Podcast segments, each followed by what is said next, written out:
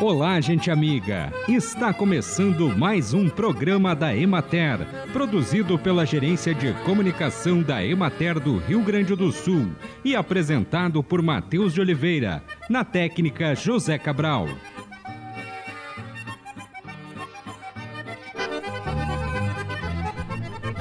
A hipertensão, que é conhecida popularmente como pressão alta, é uma doença crônica não transmissível caracterizada pelo aumento anormal da pressão que o sangue faz quando circula pelas artérias do corpo. Por não receber sangue e oxigenação suficientes, o coração é o órgão mais afetado com o descontrole da pressão e, em casos mais graves, pode ocasionar acidente vascular cerebral, infarto e insuficiência cardíaca. Para ser considerada hipertensa, a pessoa precisa ter pressão maior ou igual a 14 por 9 na maior parte do tempo. Assim, valores de 12 por 8 são considerados como uma pressão saudável e que deve ser mantida. Alguns dos sintomas que surgem quando a pressão se eleva são dores no peito, dor de cabeça, tonturas, visão embaçada, entre outras. Ainda que não tenha cura, a hipertensão tem tratamento para ser controlada. Procure o serviço de saúde e mantenha a saúde do seu coração em dia. Os búfalos têm um sistema gastrointestinal mais favorável do que o dos bovinos, pois conseguem aproveitar melhor até mesmo a fibra grosseira das pastagens. Então, até com uma macega, o búfalo consegue reverter isso em peso, o que o leva a ter um ganho de peso mais rápido quando comparado ao bovino. Quanto à parte sanitária, os búfalos têm praticamente as mesmas doenças dos bovinos, só são mais resistentes e praticamente imunes ao carrapato. Assim, o uso de carrapaticida é muito baixo ou, em algumas propriedades, até inexistente. Acompanhe agora o panorama agropecuário. As lavouras de trigo do Rio Grande do Sul evoluíram de fases fenológicas de modo acelerado e no final da semana passada, 50% estavam em final de estágio vegetativo, 39% em florescimento e 11% em enchimento de grãos. As temperaturas elevadas registradas semanas atrás prejudicaram as condições sanitárias das lavouras levando os produtores a realizar aplicação de fungicidas em algumas áreas repetidamente. Há relatos de que lavouras foram atacadas por giberela, causando a má formação dos grãos na espiga, fator que, somado a outros elementos, pode afetar negativamente a produtividade.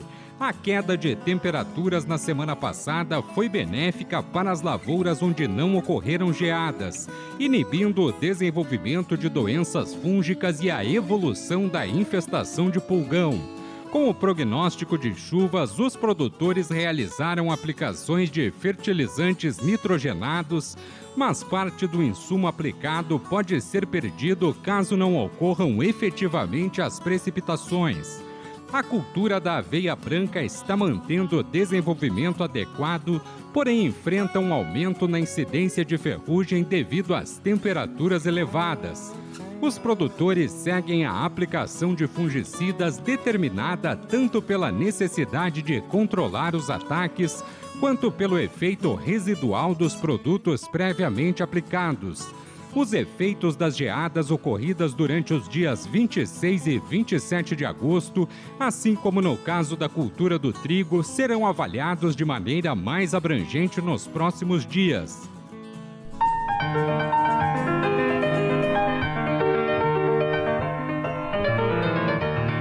A Emater divulgou na manhã da terça-feira, 29 de agosto, durante a 46ª Expo Inter, os números iniciais da safra dos principais grãos de verão 2023-2024. O diretor técnico da instituição, Claudinei Baldeceira, apresentou a estimativa. Na safra de verão, a Emater fez, obteve dados, então, entre o período de 7 a 23 de agosto de 2023, né, onde faz uma pesquisa muito bem representativa uh, de amostragem, né, um levantamento, não pesquisa, um levantamento muito bem representativo No feijão, 91% dos municípios foram uh, levantados. No milho, praticamente 100% dos municípios que cultivam milho foram apurados.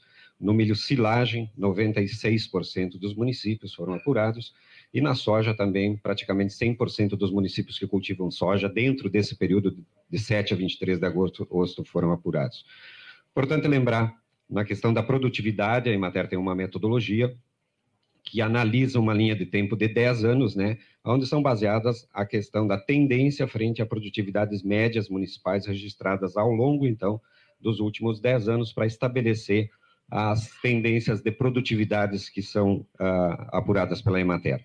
Começando então pelo arroz irrigado, né? O arroz irrigado a gente se baseia naquilo que o IRGA também nos traz. Na safra de 2023 a 2024, o IRGA prevê 902.425 hectares e a Emater prevê, então, aí uma, uma estimativa de produtividade de 8.359 quilos por hectare e uma produção de 7 milhões, 7 milhões e meio de toneladas. Questão, ah, comparando diferenças entre um ano e o outro, né? Um aumento, então, de 7,44% na área a ser cultivada por arroz e uma produtividade, então, com ah, os cálculos de tendência que a Emater utiliza, né, uma produtividade projetada um pouco a menor, então de 4,87%. E uma produção, evidentemente, pela área que aumenta, então uma perspectiva de produção maior do que a safra anterior. O feijão, então, se tem apurado aí que 29.053 hectares, é uma área que ela não é tão expressiva, o Rio Grande do Sul já cultivou mais feijão na época por volta de 2000 12, por aí nessa época, nesses anos aí se cultivava cerca de 80 mil hectares, hoje o feijão reduziu bastante, foi ocupado por outras culturas, especialmente a soja. Uh, uma estimativa de produtividade de 1.755, 1.775 quilos por hectare, e uma produção de feijão é estimada, feijão uh, de 51 toneladas. Se a gente olhar o feijão, ele praticamente está, a maior parte do feijão está concentrada na região de Caxias do Sul, principalmente na, nos campos de cima da serra, uh, distribuído pela região de Caxias do Sul, né? Depois vem a região de Soledade, a região de Frederico, região de Porto Alegre, as mais significativas aí uh, em cultivos de área de feijão.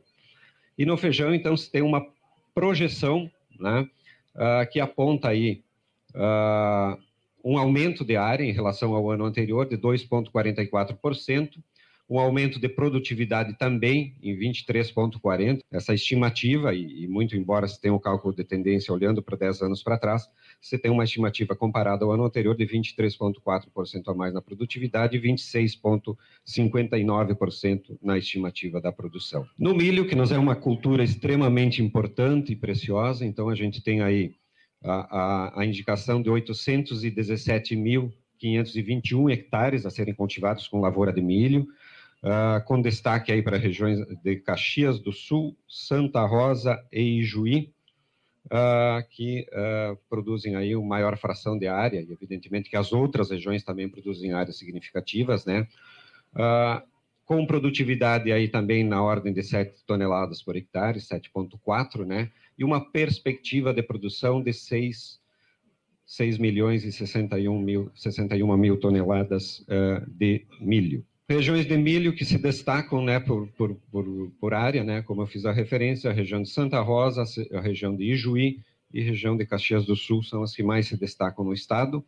E aí tem uma leitura que ela é importante, e, de certa forma, ela está relacionada com o avanço da irrigação e o uso da irrigação nessas regiões, que, muito embora aqui, e é a única das culturas que apresenta uma pequena redução, 0,7% na área cultivada, mas nessas regiões que elas se destacam pelo cultivo, se observa pela leitura dos números que aqui nessas regiões aumentou, né?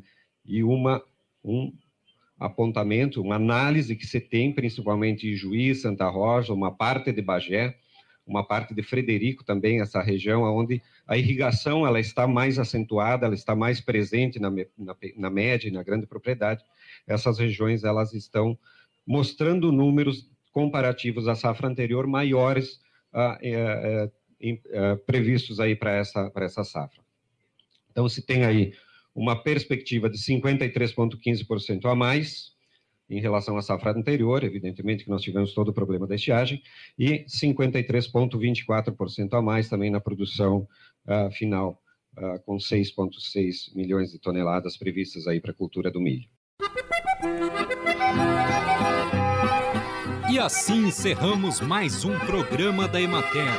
Um bom dia a todos vocês e até amanhã neste mesmo horário.